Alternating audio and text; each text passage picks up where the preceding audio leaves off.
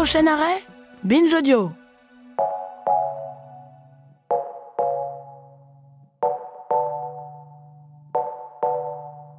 Il ne suffit pas de, de rouler les R pour euh, obtenir euh, de l'ancien français. Ça, c'est sûr que beaucoup de choses ont évolué, aussi bien du point de vue syntaxique que morphologique et euh, lexical. C'est un autre état de la même langue. Le français, qu'est-ce que c'est? C'est notre langue. Mais si vous lisez un texte du temps de Molière dans son orthographe d'origine, vous aurez du mal à le comprendre. Et sans formation particulière, nous sommes vraiment incapables de comprendre les textes rédigés en français au XIIe, XIIIe, XIVe et même XVe siècle. Quand on dit qu'on parle la langue de Jeanne d'Arc, de Marguerite de Navarre, de Molière ou de Claire Bretéché, parce que tout ça c'est du français, c'est un peu vrai et c'est pas mal faux. En tout cas, c'est souvent source de gros malentendus. Dans cet épisode de Parler comme jamais, je vous propose d'explorer ce qu'on appelle l'ancien français, le français médiéval. Qu'est-ce que c'était ce français médiéval? Comment font les linguistes pour l'étudier puisqu'on manque de sources écrites et qu'on n'a aucune source orale? Comment les gens utilisaient-ils la langue dans une société où le rapport à l'écrit et à l'oral n'avait rien à voir avec ce que nous connaissons? Et qu'est-ce que ça nous apprend sur la manière dont une langue vivante change et évolue au fil du temps?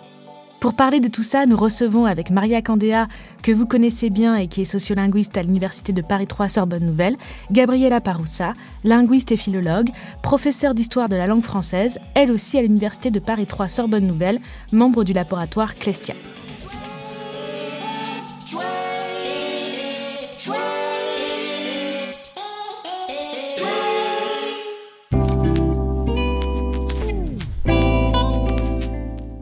Si vous voulez lire un livre, vous avez le choix entre l'imprimé ou le numérique.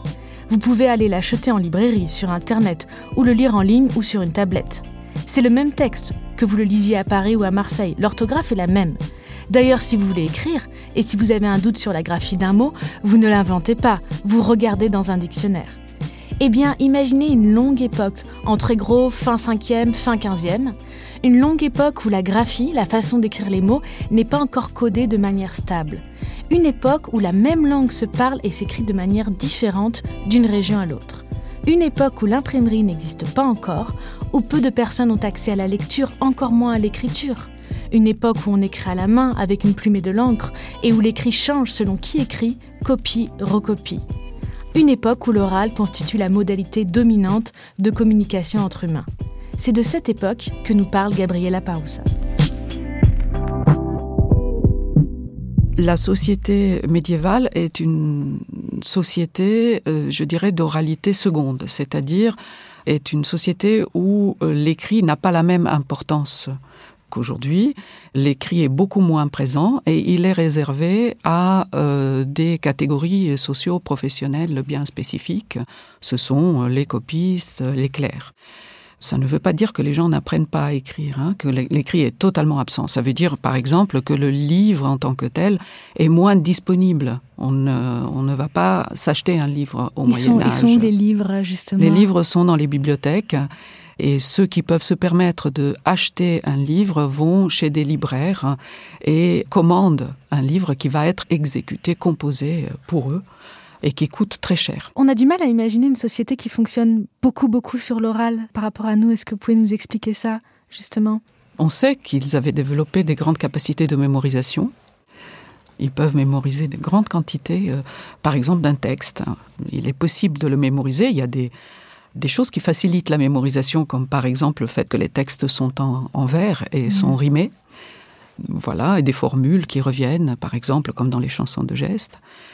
Par contre, l'écrit est certainement aussi présent, au moins dans certaines euh, classes sociales, mm -hmm. hein, qui peuvent se permettre d'avoir du parchemin, de l'encre, le papier un peu plus tard, et donc euh, qui écrivent probablement euh, des livres de contes ou qui ont chez eux un livre d'heures ou un livre de, de prière. Hein. -hmm. Parce que si on essaie de comprendre un peu comment fonctionne l'écrit justement dans une période pré-imprimerie, manuscrit déjà, c'est donc c'est des manuscrits, puisque ce n'est pas imprimé.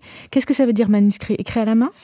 Manuscrit signifie exactement écrit à la main, euh, donc euh, tout est copié par un copiste professionnel. Donc on se rend dans un atelier et on fait copier un texte. C'est sur commande généralement. Est-ce qu'on a l'auteur qui écrit un premier texte et le copiste qui le recopie Oui, l'auteur lui-même écrit ou peut dicter à un secrétaire. Les deux sont attestés.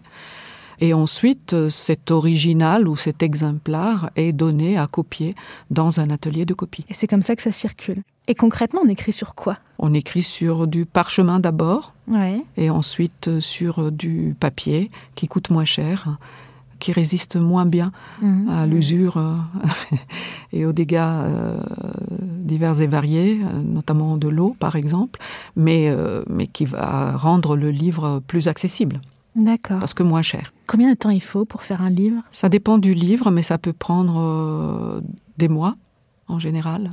Notamment pour les manuscrits les plus beaux qui ont été aussi euh, décorés, voire euh, ornés par des miniatures, des peintures. Justement, oui, qu'est-ce que c'est ces, ces décorations, ces illustrations? Ça dépend du destinataire du, du livre plus le destinataire est haut placé, plus il peut payer, investir, et plus la décoration est, est importante. C'est la raison pour laquelle les plus beaux manuscrits figurent dans les collections comme celle du duc de Berry, des grands bibliophiles du Moyen Âge. Et donc les femmes peuvent travailler autour de ces métiers du livre, être copistes, faire des enluminures aussi Et être peintre, oui. Être peintre. On a quelques cas de femmes peintres. Et le, bon, comme je le disais, le problème c'est que elles laissent peu de traces. On n'a parfois qu'un nom et et pas grand-chose de plus.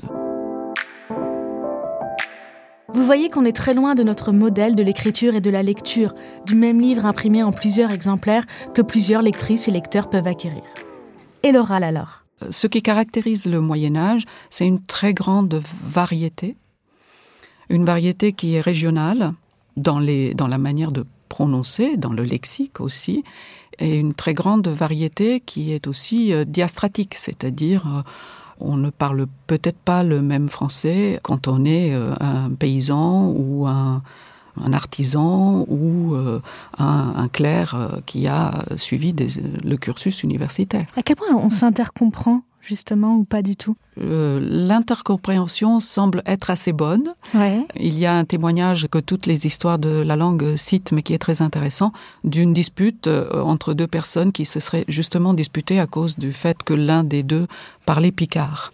Et celui qui parle picard, me semble-t-il, se sent euh, insulté par celui qui le prend à partie justement à cause des caractéristiques très particulières de la prononciation picarde. C'est déjà chocolat chocolatine ou non Non, c'est plutôt l'accent. C'est plutôt les C'est des che et des che. D'accord. Des gueux au lieu de je, par exemple. Mais s'ils disputent, Gambon c'est qu'ils arrivent à se comprendre. Mais ils se comprennent. Oui, bien sûr, on se comprend et on sait, par exemple, que les manuscrits, même quand ils sont très teintés du point de vue euh, régional, circulent et peuvent être copiés par un copiste qui ne parle peut-être pas le dialecte euh, picard par exemple et qui va donc euh, modifier un peu les graphies pour que ça ressemble à quelque chose d'autre peut-être à du parisien euh, français parlé en Île-de-France ou euh, dans une autre région donc euh, des différences existent elles sont importantes et euh, on a du mal à, à l'imaginer aujourd'hui Mm.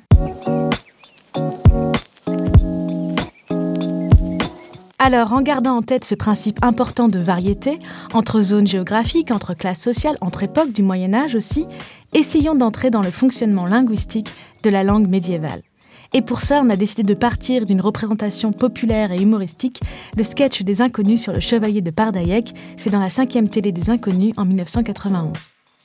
Oh, que je soyons joyeux et heureux que tu soyons de retour, par Dayek. Germain, donne force avoine et moult paille à mon fier destrier, car il n'a point démérité. Bien. Il y en a tout. Là, par exemple, il y a des airs roulés. Oui. Ça, c'est plutôt pas mal. ça c'est bien Voilà. c'est juste. Après, qu'est-ce qu'on avait Euh, Il y avait toué. c'est juste aussi ça C'est juste ouais c'est euh, la bonne prononciation Voilà. Après, il y a quelques mots, en fait, qui sont emblématiques, mais on trouve tout le temps les mêmes. Il y a moult et il y a destrier, mais finalement, on peut faire une petite liste très, très courte. C'est vrai qu'on veut faire ancien français, On on, va moult. souvent dire moult, ça c'est sûr, et puis parce que ça va avec l'imaginaire aussi d'estrier. Ce n'est pas faux. Voilà. Moult existe, euh, il est bien attesté euh, à cette époque, mais euh, ça ne suffit pas. Donc destrier, oui, parce que ça fait, euh, ce sont des mots qui font partie de la civilisation euh, courtoise. Mhm. Donc euh, tout ce qui est sénéchal, baron, sire, euh, destrier, euh, fait Moyen Âge. On a un autre mot d'ailleurs dans le lexique qui nous paraissait résonner. Est-ce qu'on peut écouter l'autre extrait? Tu as raison. Que l'on fasse grande beuverie et moult ripaille, et que nous mangions moult frites, et des frites, et, et des frites. Là, on est dans l'imaginaire de la taverne. Mhm. C'est encore un, disons, un des lieux mythiques on sort de l'univers courtois pour entrer dans l'univers de la farce ou du fabliau. Pourquoi pas Mais alors on a dit tout ce qui était juste en quelque sorte dans la prononciation, dans le lexique et même dans l'imaginaire. C'est pas faux, c'est peut-être un peu réduit, mais c'est pas faux. Alors qu'est-ce qui manque? Qu'est-ce qu'il y a d'autre? Il faudrait peut-être euh, revoir la syntaxe qui n'est absolument pas la même. Hein. On dit que le français aujourd'hui est une langue SVO. Sujet, verbe, objet. Sujet, verbe, objet. Mhm. Euh, l'ancien français est une langue où on peut préposer au verbe n'importe quel autre complément. Donc on peut commencer par un complément circonstanciel, euh, par un adverbe, et euh, le verbe est en deuxième position. Donc ça, c'est quelque chose qui est bon, plus difficile à, mhm. reconstituer, mais qui est une possibilité. Et puis la morphologie. Je n'ai pas entendu de cas sujet, par exemple, mm. dans le dans l'extrait. c'est bien, ça nous fait réviser quand on parle de langue, de quoi on parle. Souvent, on pense au lexique, un petit peu à la prononciation. Effectivement, on oublie souvent la syntaxe, la morphologie. Et effectivement, euh, une grande différence par rapport à notre français contemporain, euh, ce phénomène de déclinaison. C'est ça. C'est-à-dire que j'ai l'impression que souvent, quand on reconstitue l'ancien français dans les films, il suffit de mettre quelques archaïsmes, et j'ai l'impression pas forcément des archaïsmes médiévaux, mais, mais même juste des archaïsmes du 19e, ça fait quand même l'affaire.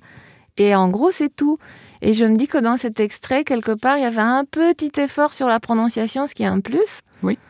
La beuverie, euh, euh, les airs roulés, c'est un petit plus, c'est assez rare qu'on entende ça, mais c'est tout. Évidemment, ça ne touche pas ni la morphologie, ni la syntaxe. Ce qui donne aussi peut-être l'illusion que ce n'est pas si différent de ça, de notre français contemporain, parce qu'on le comprend assez facilement, justement parce qu'on n'a pas touché à la syntaxe.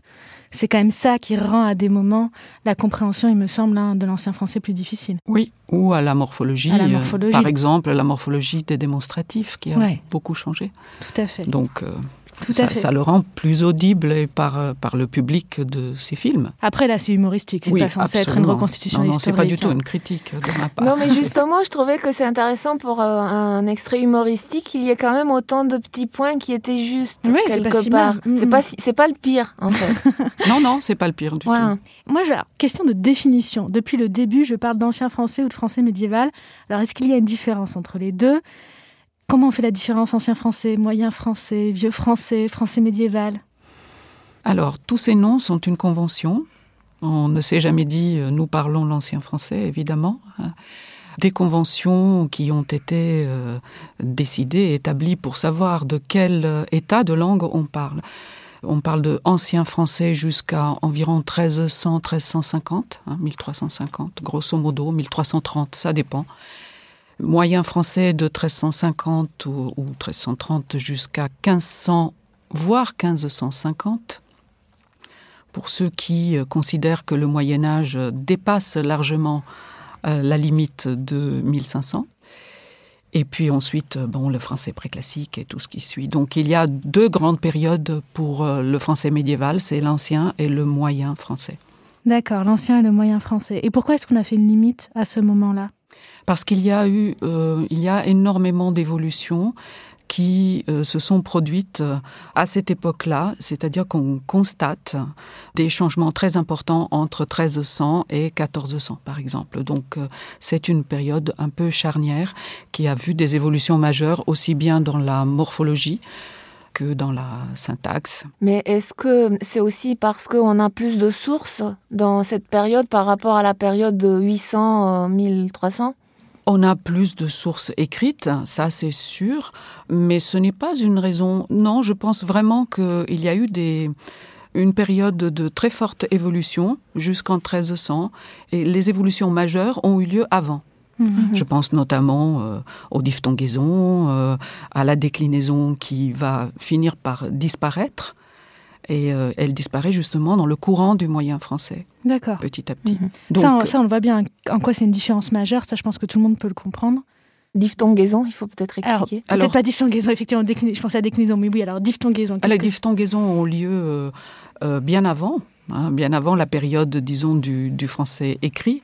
Hein, Si on fait commencer cette période à au la fin du IXe siècle, avec les fameux sermons de Strasbourg, On dont on dit que c'est le premier texte écrit hein, en français.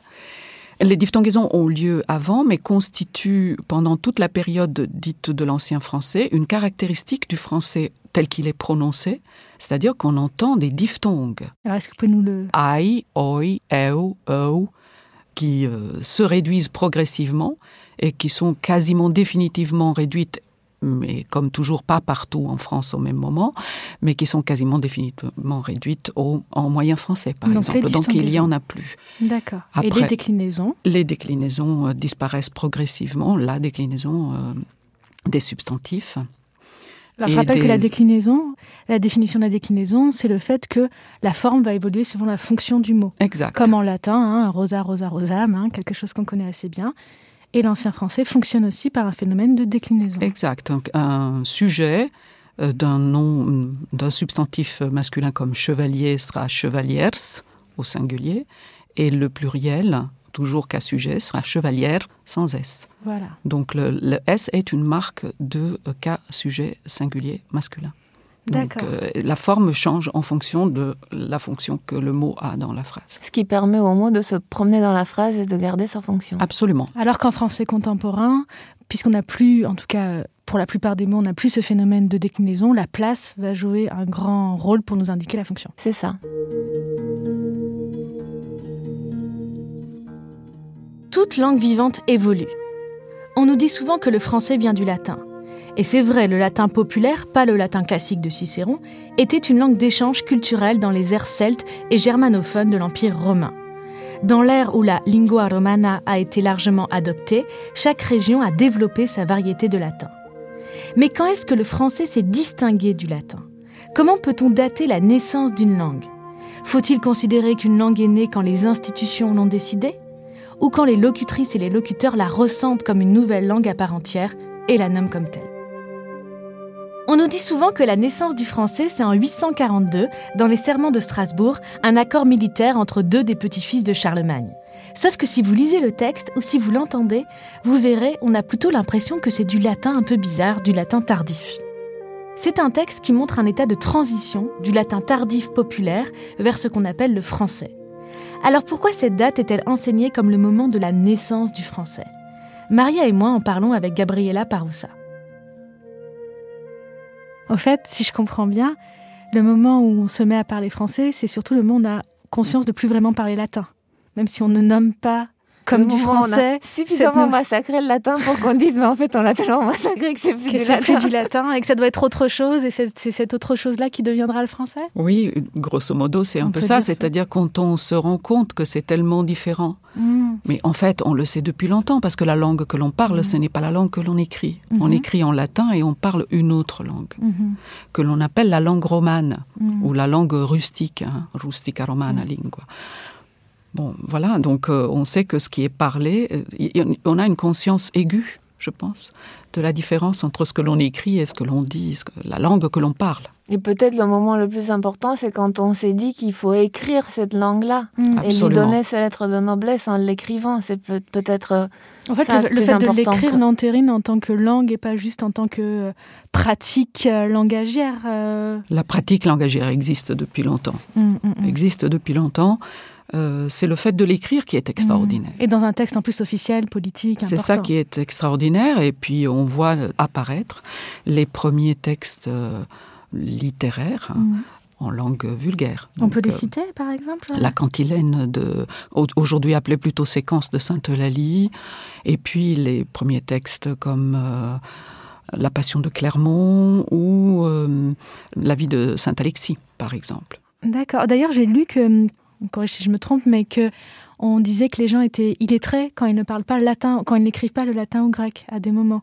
Illettré, ça ne veut pas forcément dire qu'il ne sait pas écrire le français, la langue romane, dit, oui. mais qu'il ne sait pas Mhm. écrire le latin ou grec. Ce qui peut-être montre encore l'ambiguïté du statut du français comme langue, en tout cas langue digne d'être écrite. Absolument. Et ce statut est acquis de manière très progressive. Mm, mm, mm. Oui, on aime bien mettre des dates, forcément, on fait une frise chronologique, on apprend cette date-là, le français naît, mais on se rend compte que c'est compliqué parce que si je comprends bien, si je reviens sur les serments de Strasbourg, on avait ces pratiques de cette langue qu'on pourrait appeler le français des pratiques orales depuis longtemps. Là, les serments de Strasbourg, c'est le fait de l'écrire dans un texte officiel, alors que d'habitude on le faisait en latin. Oui, c'est ça. Absolument. Donc, en fait, plus qu'une naissance de la langue, c'est au moment où la langue prend un autre statut. Oui. En quelque sorte. Naissance institutionnelle. J'ai l'impression de mieux comprendre. C'est bien. J'espère que c'est pareil pour les personnes qui nous écoutent. Quelle langue parle-t-il? Quoi, ça pue Bonjour Quoi, c'est laid Saint-Denis Qu'est-ce qu'il demande de rançon? Merci la gueuse. Tu es un laidron, mais tu es bien bonne. Ça, c'était un extrait des Visiteurs, film de Jean-Marie Poiret, autre représentation humoristique assez éloignée de la réalité. Mais comment reconstituer cette réalité? Quand on fait de la recherche, comment étudie-t-on l'oral médiéval alors qu'on n'a, évidemment, aucun enregistrement? Euh, La seule chose que l'on peut faire, c'est chercher dans l'écrit des traces, des de marques l'oral. de l'oral. Et on se constitue donc, c'est ce que nous essayons de faire, un petit groupe de recherche, c'est de constituer un corpus de textes écrits qui soit suffisamment et volontairement proche euh, de l'oral, parce qu'ils euh, rendent compte de dialogues, d'échanges oraux de toutes sortes.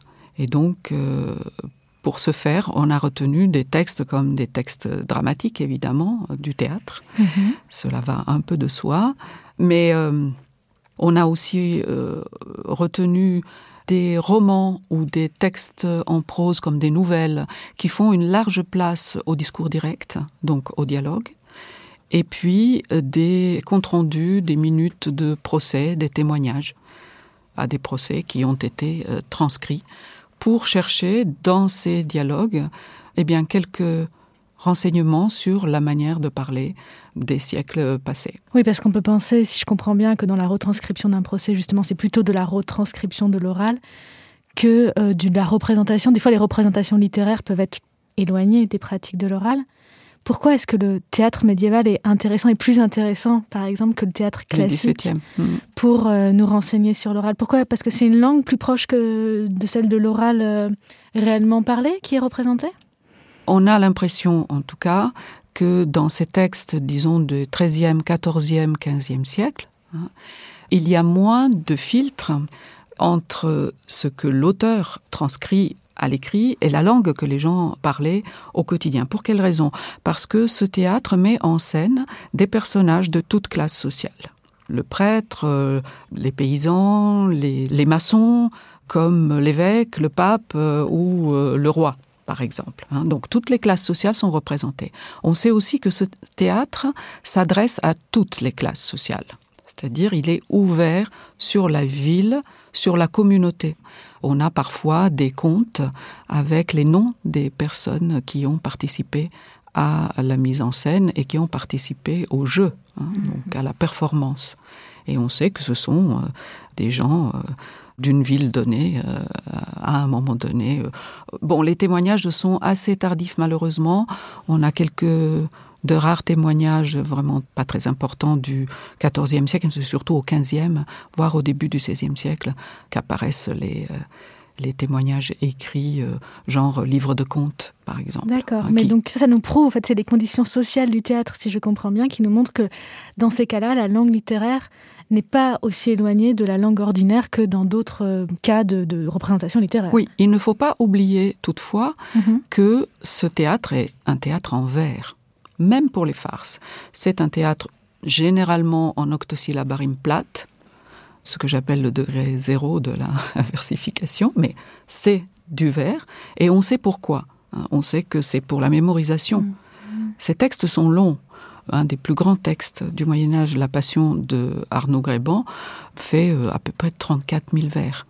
Donc, euh, Donc aussi pour les personnes qui ne savaient pas forcément Oui. lire ou qui ne pouvaient pas... Il les- pouvait mémoriser, euh, mémoriser avec plus facilement. euh, l'aide de quelqu'un qui lisait, probablement. hein. Et ce sont aussi les vers qui vous permettent de reconstituer la prononciation. Oui, Avec absolument. les effets de rime. Et c'est ce que j'allais dire, le fait que ça rime. Ça aide Ça donne- pour, ouais. euh, par exemple, pour euh, euh, constater que le R final de, des infinitifs n'est plus prononcé, ou que le S et le Z à la fin de certaines formes verbales n'est plus prononcé. Ça, on le voit euh, grâce à ces textes. Pour retrouver l'oral, on peut donc se servir de l'écrit.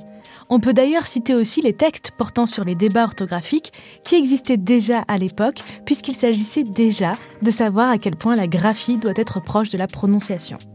Mais pour revenir au théâtre médiéval, sachez qu'il y a des passionnés qui essaient de lui redonner vie et redonner voix. On écoute un extrait du dialogue entre Judas et Désespérance dans le mystère de la Passion d'Arnold Gréban en 1452. C'est une mise en scène par Olivia Lévy, Darwin Smith et Gabriela Paroussa, présentée en public à la Bibliothèque nationale de France en 2014. Le texte est mis en voix par Manuel Weber et Julia de Gasquet.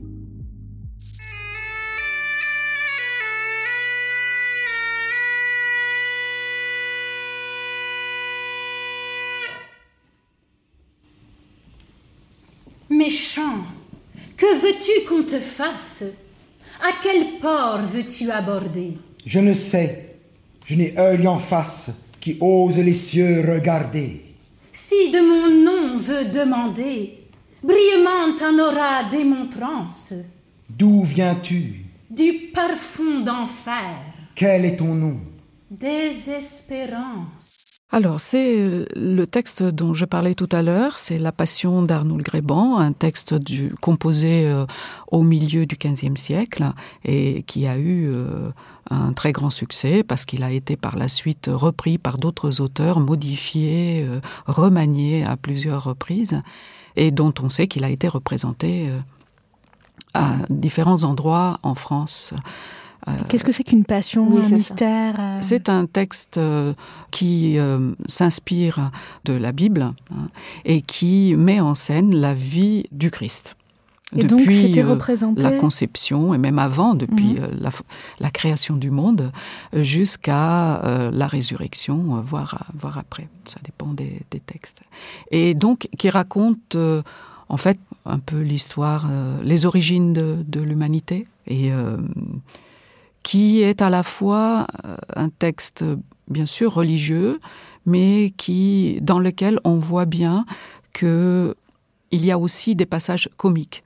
C'est la raison pour laquelle il est très difficile de classer par genre les textes du Moyen Âge, parce qu'il y a euh, toujours ce mélange de tonalité et de genre euh, à l'intérieur de ces textes. Et le passage que l'on vient d'écouter est euh, un passage très important, le moment où Judas, qui se rend compte de ce qu'il a fait, décide de mettre fin à ses jours, et c'est Désespérance qui est une personnification qui représente en fait le débat intérieur de, de Judas qui va lui le pousser au suicide. D'accord.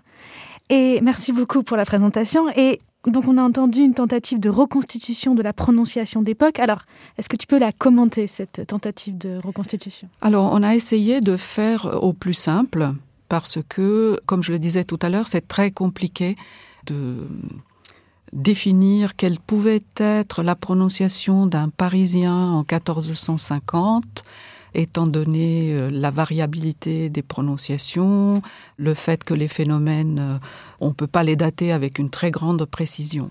Qu'est-ce qu'on a retenu? On voulait quand même qu'on entende cette langue. On a retenu les R roulés, parce que l'on sait que c'était ainsi qu'on prononçait euh, ce phonème. On a retenu les oué, hein, au lieu de wa ou e en français moderne. On a essayé de ne pas prononcer les consonnes finales. Alors les acteurs, dans ce passage, on l'entend pas, mais ils n'ont pas toujours réussi parce que c'est difficile Mhm. de se déprendre de ce que l'on on a l'habitude de faire normalement, de ne pas prononcer toutes les consonnes qui se trouvent en, en fin de la syllabe. Par exemple, un mot comme obscur se prononçait au cure. Et on a du mal avec ça. Et la difficulté, c'est que on met l'auditoire en difficulté.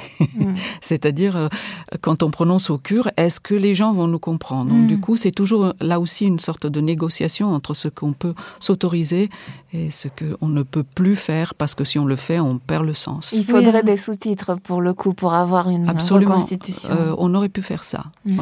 Ah oui, je comprends la, la, tension entre la fidélité exacte. En même temps, si on veut faire entendre cette langue, c'est aussi pour que les gens la comprennent et s'en saisissent. Un autre mystère de la Passion, un siècle plus tard, 1547, dit La Passion de Valenciennes est conçue avec la collaboration des mêmes chercheurs, Olivia Lévy, David Smith, sous la direction de Xavier Leroux de l'Université de Toulon, qui a porté principalement ce projet de mise en scène en 3D. On mettra le lien hein, sur, euh, avec l'épisode. Il a été projeté au Musée national de la Renaissance des Couans. Vous pouvez donc le découvrir en ligne. C'est sous-titré aussi en français contemporain. Donc c'est un mystère qui a été joué par 63 acteurs et actrices qui ont endossé 169 rôles. Il a duré 25 jours. On estime à plus de 5000 le nombre d'entrées par jour. On va entendre un extrait. C'est un vrai festival. Hein. Avant de vous faire écouter l'extrait où la Samaritaine rencontre Jésus devant un puits et s'étonne que Jésus lui demande de l'eau, je vous lis la traduction et après vous essayez de la comparer avec le texte médiéval. D'accord? Où prendrais-tu cette belle eau? Regarde, le puits est profond et il n'y a pas de corde. Par trop infâme est ta parole. Qui renonce à parler proprement se détruit. Es-tu plus grand que notre père Jacob, qui creusa ce puits par intervention divine? À vous, tendez l'oreille. Où prendrais-tu cette eau grande En effet, le puits est profond, ça ne accorde. Par trop néfande est ta parole, qui se rend en son sens propre se corrompt. Es-tu plus grand que notre père Jacob, qui s'étuie puis prend fouillis par un divin Alors, le parti pris ici était plus courageux, je dirais, et je voudrais aussi souligner le fait que ce sont des étudiants qui ont participé à cette mise en scène et qui ont essayé d'apprendre la prononciation et que il y a d'un sous-titrage pour qu'on comprenne. Donc voilà, on a fait ce choix-là. Qu'est-ce qu'on entend? On entend Jacob pour Jacob, donc les consonnes finales ne sont plus prononcées.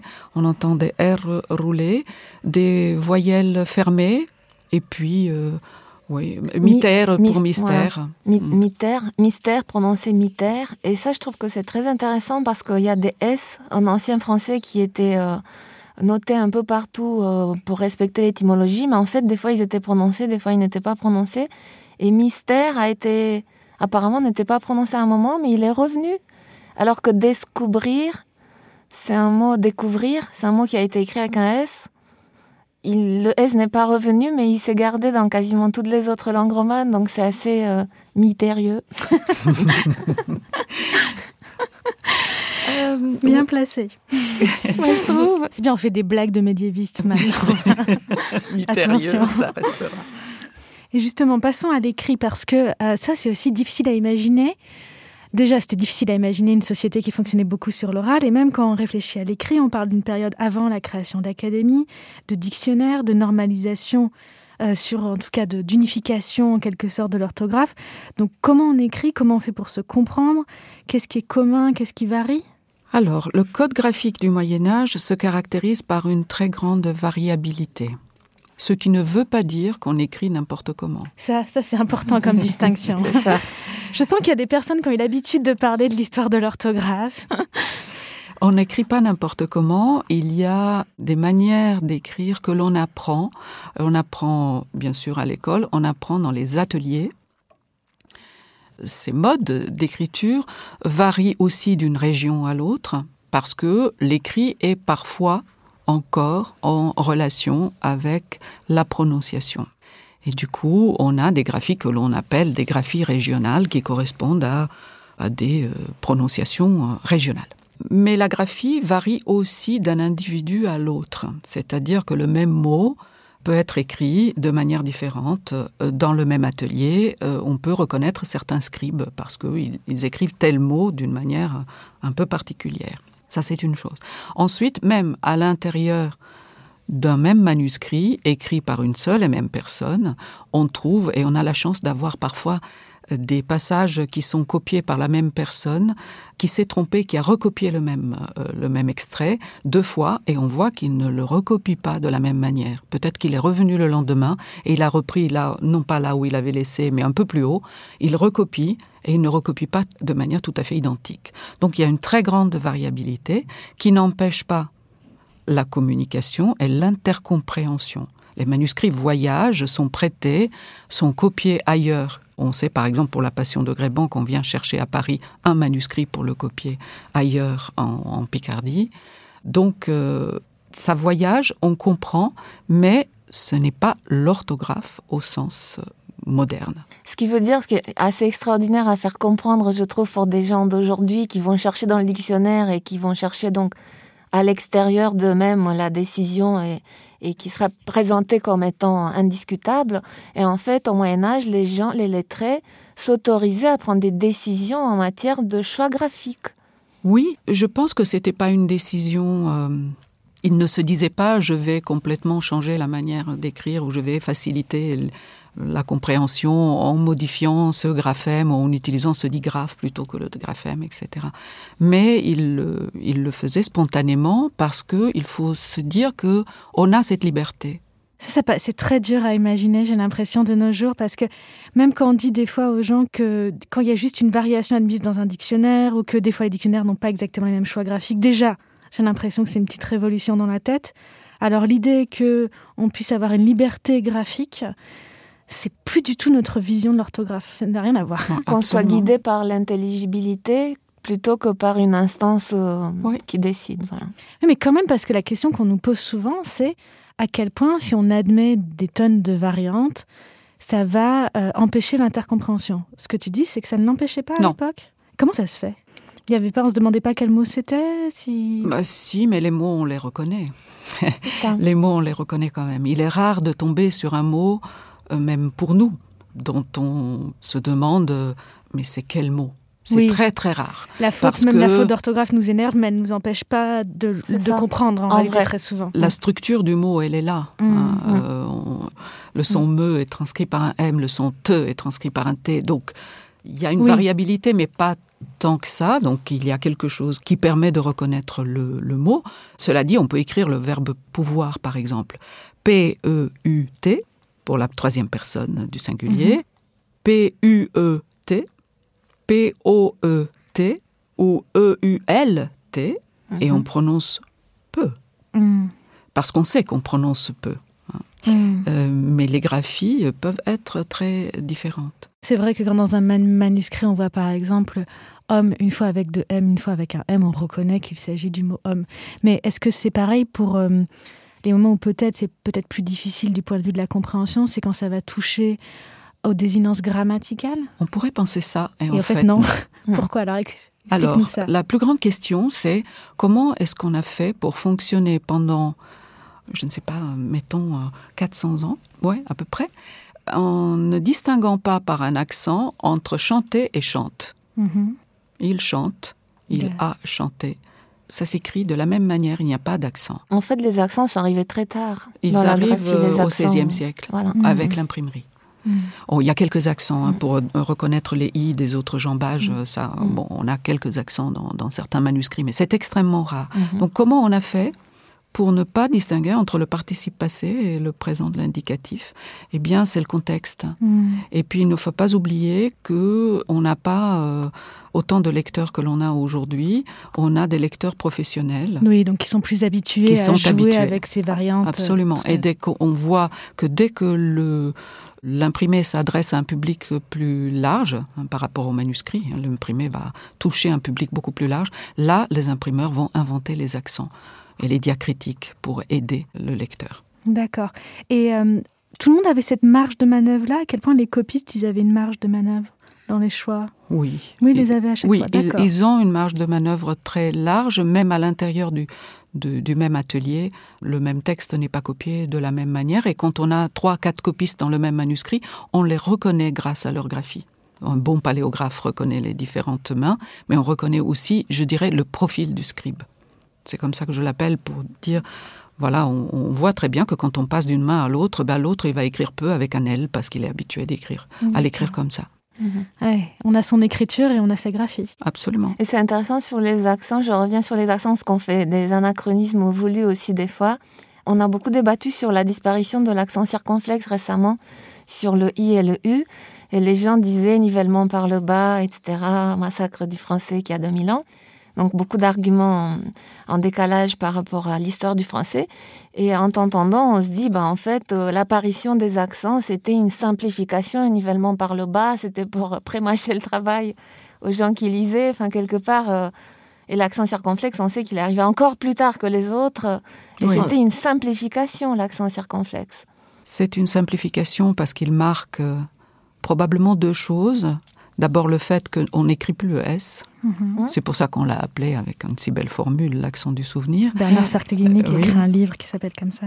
Mais aussi probablement le fait que la voyelle est allongée. On appelle ça un mhm. allongement compensatoire, comme on ne prononce plus le, la consonne, mhm. on allonge cette voyelle et du coup on utilise l'accent circonflexe mais il est tardif et il n'a pas fait l'unanimité tout de suite. Pas du tout. Il me semble qu'en France, d'ailleurs, on l'a accepté très très tardivement, que l'Académie française n'en voulait pas, qu'un académicien l'appelait chevron malcommode et disgracieux. Oui. Et que c'était considéré justement comme une modernisation infâme euh, par rapport au respect qu'on doit à la langue. C'est quand même drôle de penser que maintenant l'accent circonflexe auquel on est autant attaché, qui paraît symboliser en tout cas pour certaines et certains l'essence de la langue française, à un moment ça a été considéré comme euh, une évolution euh, malvenue. Malvenue. Et si je reviens aux, écrits médiévaux, il y avait aussi les, les euh, signes de ponctuation n'étaient pas non plus présents en fait quand on regarde les manuscrits. Les signes de ponctuation sont très rares. Mmh. On a des points, des barres transversales. Mmh. Et puis, petit à petit, on voit apparaître aussi, mais ils proviennent de la musique, du chant surtout, des signes comme une espèce de hum, point d'interrogation, hein, c'est-à-dire un point avec une virgule renversée. À mon avis, ce sont des tentatives de noter euh, la prosodie, hein, mhm. que la voix monte, mhm. d'où c'est pour ça qu'ils viennent du chant en fait, mhm. et qui ont servi par la suite à noter l'interrogative, par exemple. Mais tardivement. Mais plus tardivement, oui. Donc ça nous donne aussi une interrogation sur l'oral, la prosodie. Oui, ça c'est ce qui est mm. le plus difficile à reconstituer. Comment avoir accès à la prosodie mm. Où tomber euh, l'accent Comment Alors l'accent, alors l'accent de phrase. Tu... Non, l'accent de mot. L'accent de mot, on sait, il n'a pas bougé. C'est ça qui est assez extraordinaire par rapport au, au latin. L'accent, il est resté là où il était, sauf dans quelques rares mots, il y a quelques exceptions. Hein. Mhm. Mais l'accent reste là où il était. Euh, le problème, c'est que le français a perdu entre-temps plusieurs syllabes. Donc, mhm. du coup, on a l'impression qu'il a changé de place, mais non, il est, il est là où il était. Mhm. Par contre, pour la, la phrase, dans, dans, la phrase, alors comment savoir comment on prononçait? On a un peu de ponctuation, ces barres horizontales, on voit qu'elles sont utilisées parfois derrière des interjections. Mmh. Ou des points aussi, hein, des points après d'interjection. Mmh. On peut imaginer que le point est là pour noter, pour celui qui lit, là, la voix monte, là, il y a quelque chose, il y a une pause, mmh. il y a un changement dans l'intonation. Mais on ne sait pas grand-chose. Par contre, certains textes, comme le théâtre, témoignent de prononciations particulières et de prononciations plus rapides qu'on aurait du mal à imaginer. Par exemple, on a des attestations de souplé pour s'il vous plaît ou euh, à vous pour avez-vous. Et ça, on, le trouve hein, écrit euh, notamment dans les textes euh, où il y a du dialogue, donc des textes de théâtre, qui prouvent que c'était une prononciation courante. Ce ne sont pas que les incultes ou les, je ne sais pas, les gens de, de basse extraction sociale qui parlent ainsi. non, non, c'est dans la bouche de tout le monde, y compris de Dieu. Donc, on peut être assez tranquille sur le fait que ce n'est pas un parler populaire, c'est de l'oral. Euh, dernière question, Gabriella, est-ce que tu as une référence euh, à conseiller? Une référence culturelle ou universitaire, ce que tu veux? Alors, pour euh, ceux qui voudraient lire des textes du Moyen Âge, et notamment au moyen français, qui auraient peur de les lire, je dirais que on peut toujours trouver de l'aide dans un, magnifique outil qui est le dictionnaire du moyen français en ligne. En ligne, d'accès gratuit. D'accès gratuit, dans lequel on trouve la définition de presque tous les mots que l'on peut rencontrer dans des textes écrits entre 1300 et 1550. Si je ne me trompe pas, il y a plus de 60 000 entrées. C'est ah, énorme. c'est précieux, c'est un trésor, ça C'est énorme. Ça, c'est pour, euh, voilà, si on veut avoir de l'aide pour pouvoir lire les textes dans la langue originale. Et si par contre on veut lire une bonne traduction, dans laquelle la voix du XVe siècle résonne, je dirais de lire du Villon, et notamment dans la belle traduction en français moderne de Jacqueline Cerchini qui est sortie euh, récemment chez euh, Gallimard. D'accord, merci beaucoup. Maria Donc je recommande le même dictionnaire en ligne, euh, vraiment très très chaleureusement, j'insiste. Mais sinon, on mettra dans les, les références du podcast le livre de Gabriela Paroussa et Yvonne Casal, Introduction à l'histoire de l'orthographe, qui est un livre très synthétique, très pédagogique et qui donne vraiment les clés pour comprendre l'histoire au long cours de l'orthographe du français. Et aussi, euh, si le Moyen Âge vous intéresse, pas uniquement la partie linguistique qu'on a traitée aujourd'hui, mais il y a un podcast de Binge Audio qui s'appelle Passion médiéviste et qui a une centaine d'épisodes et euh, qui euh, fait la part belle vraiment aux, recherches actuelles sur cette période, que ce soit des recherches menées en master ou en doctorat et euh, qui est foisonnant de, détails sur cette période. Oui, oui je crois que c'est toujours quelqu'un qui présente sa recherche. Non, il me semble. C'est très souvent. Le, principe, c'est ça. C'est jamais la même personne, voilà. Alors moi, je vais faire une recommandation aussi, même deux. Je voulais recommander sur Twitter euh, le compte Âge Moyen, qui est quand même très très intéressant euh, et qui fait le lien avec des articles de blog pour parler de différents aspects du monde médiéval. Et euh, je pensais aussi à Jacqueline Cerqueglini, euh, le, passage justement, il y a une, un livre qui est très intéressant sous la direction de Martine Red, Femmes et littérature, et le premier chapitre justement sur le Moyen Âge, qui est vraiment foisonnant, passionnant, et en plus écrit, je trouve, avec beaucoup d'humour, ce qui est aussi très agréable. Étudier le français médiéval, c'est plus facile qu'étudier une autre langue que le français. Mais il faut quand même suivre une formation pour pouvoir le comprendre. Une langue, si elle est pratiquée, ne cesse de changer. Et même si les changements sont lents, au bout de plusieurs siècles, ils sont considérables. L'ordre des mots, la graphie, la prononciation, le sens. L'étude de l'ancien français nous ouvre un immense horizon de réflexion sur ce que c'est qu'une langue vivante. Et c'est parce que je crois à cette idée que je voudrais vous dire un petit mot sur la réforme du CAPES, le concours de recrutement des profs de français, qui menace de supprimer quasiment toute réflexion linguistique sur le français antérieur à 1500. Vous retrouverez d'ailleurs sur la page du podcast des textes d'associations de médiévistes à ce sujet. Je reste persuadée que pour aimer et enseigner le français d'aujourd'hui, il faut connaître celui d'hier, et vice-versa.